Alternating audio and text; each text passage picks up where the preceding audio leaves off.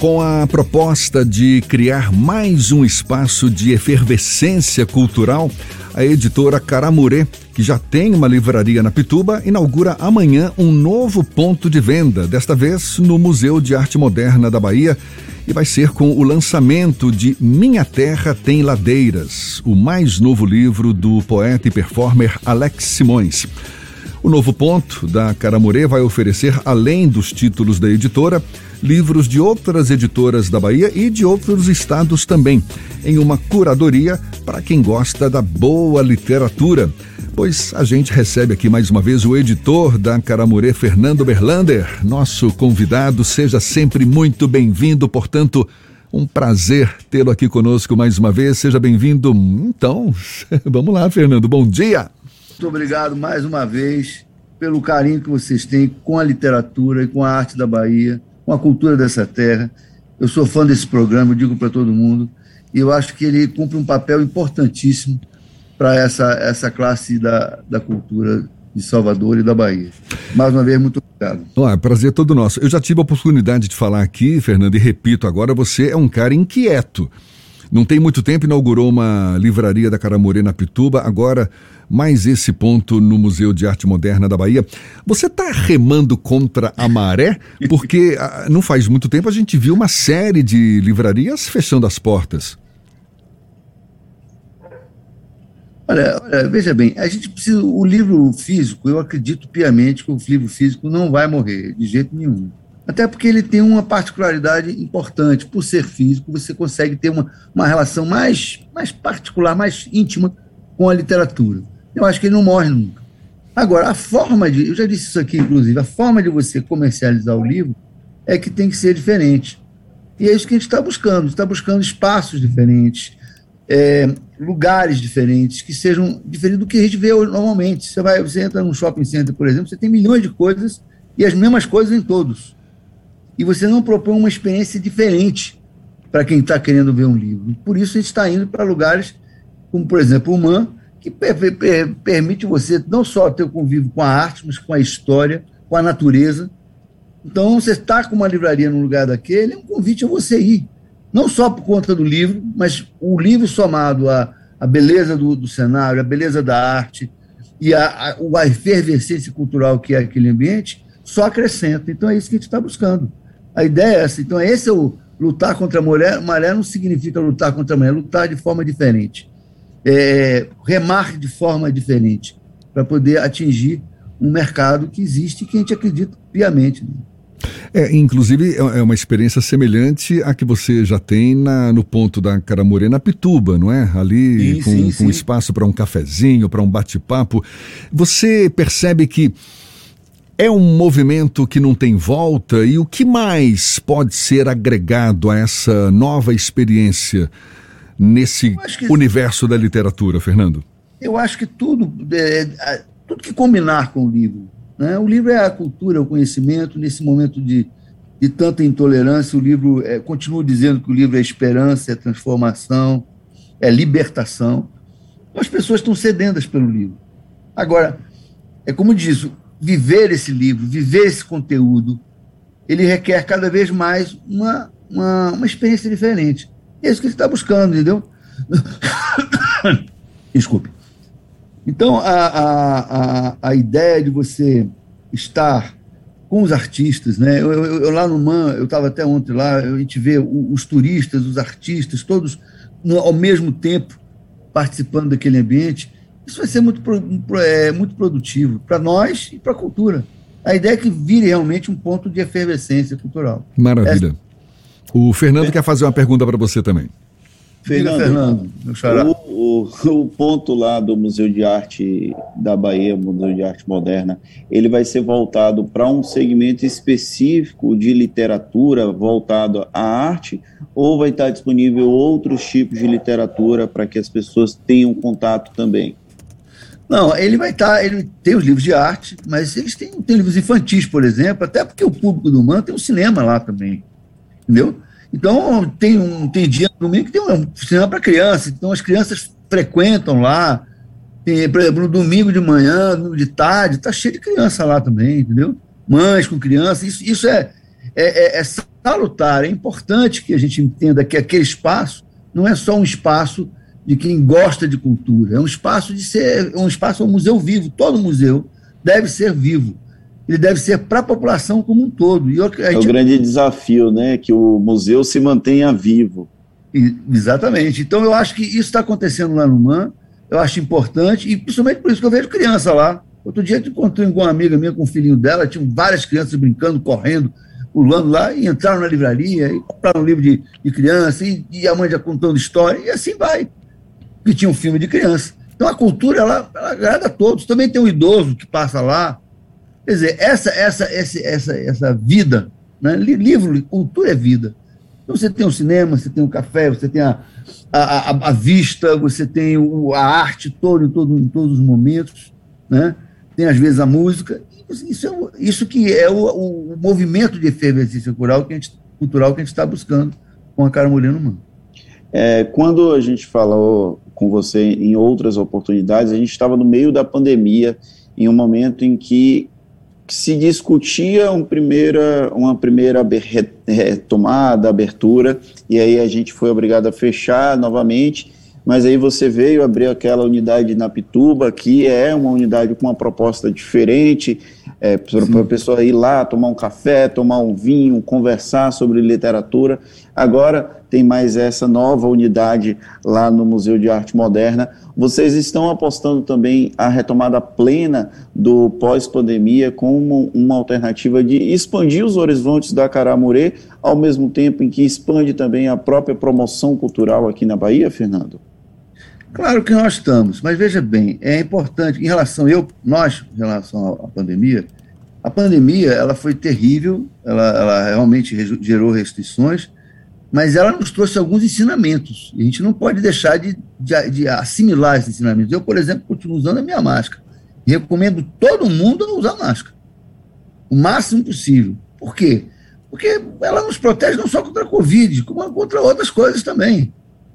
Você não tem necessidade de estar andando sem máscara por aí, entrando num lugar fechado sem máscara. Não tem necessidade, por quê? Que vaidade é essa que você não?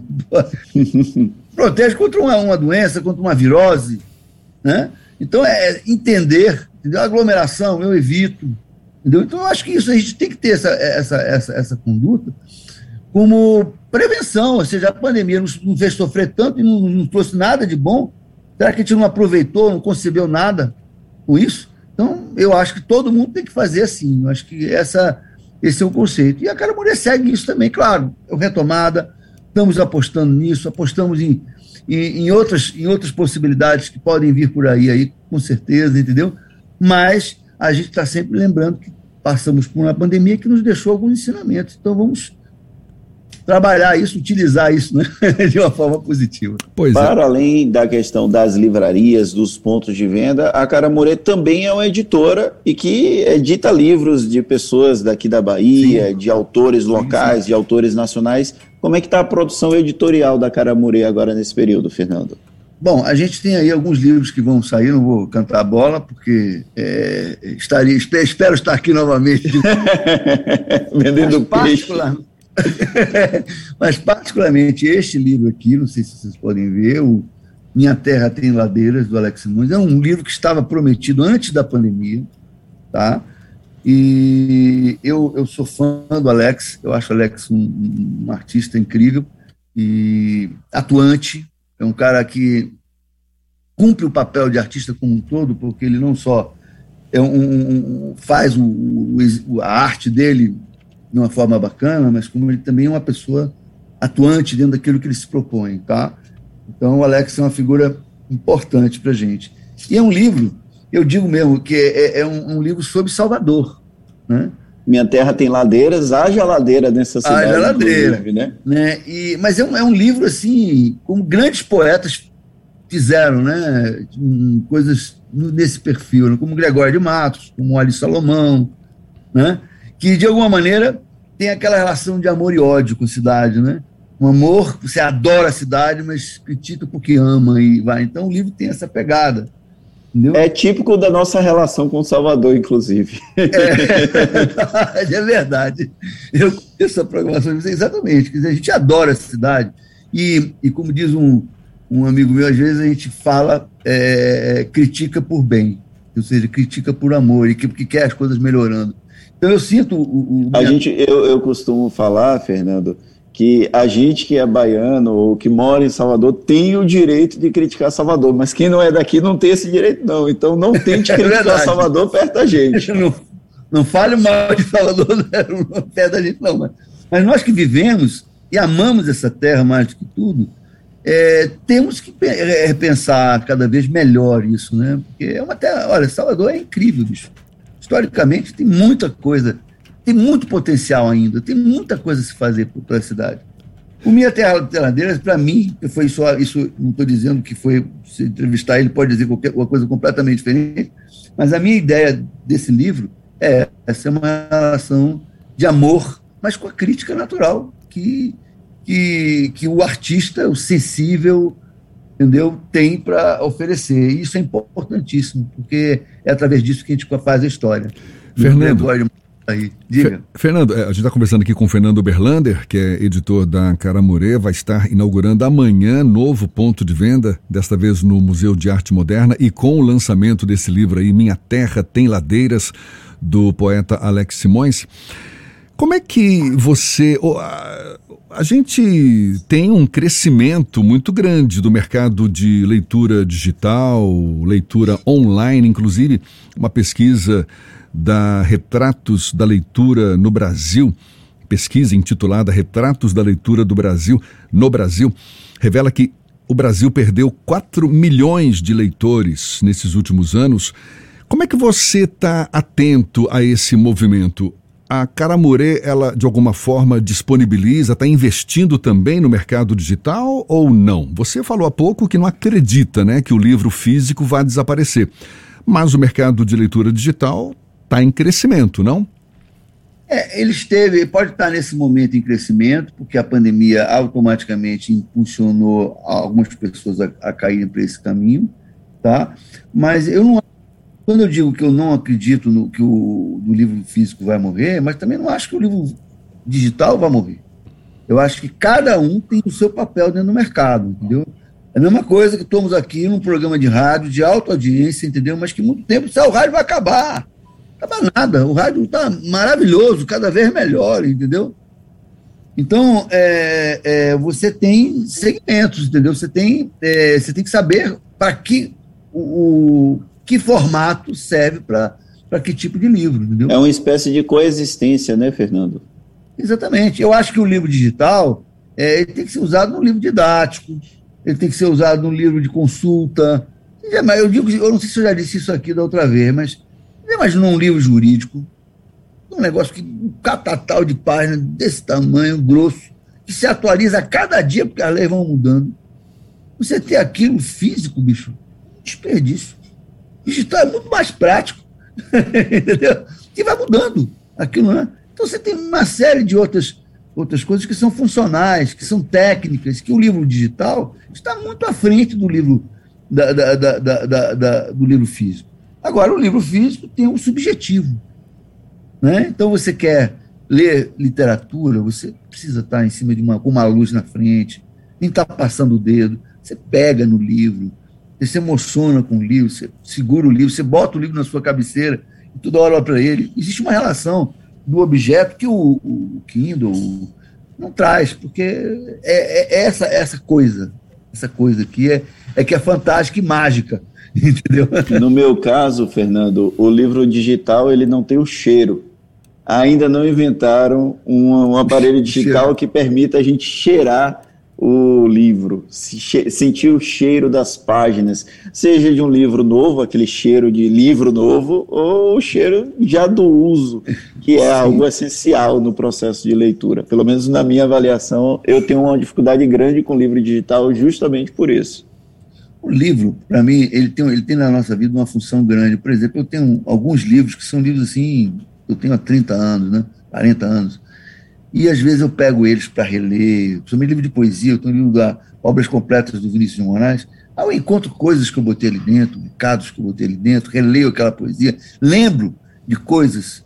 Isso digital não vai conseguir nunca. É, verdade.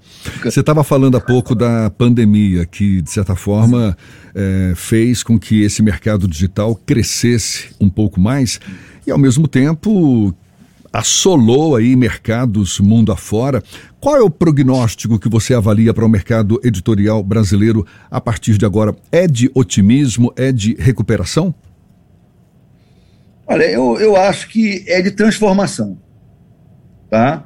Eu acho que a pandemia ela, ela gerou uma, uma expectativa, é claro, as pessoas não podiam sair, então é, gerou uma, uma, uma, busca pelos livros porque as pessoas estavam em casa, os livros eram comprados de forma digital, os livros digitais como era, tiveram impulsionamento, agora isso vai assentar, você vai, vai entender o que está acontecendo agora, com a retomada, entendeu? Então, esses índices, esses números vão chegar num patamar.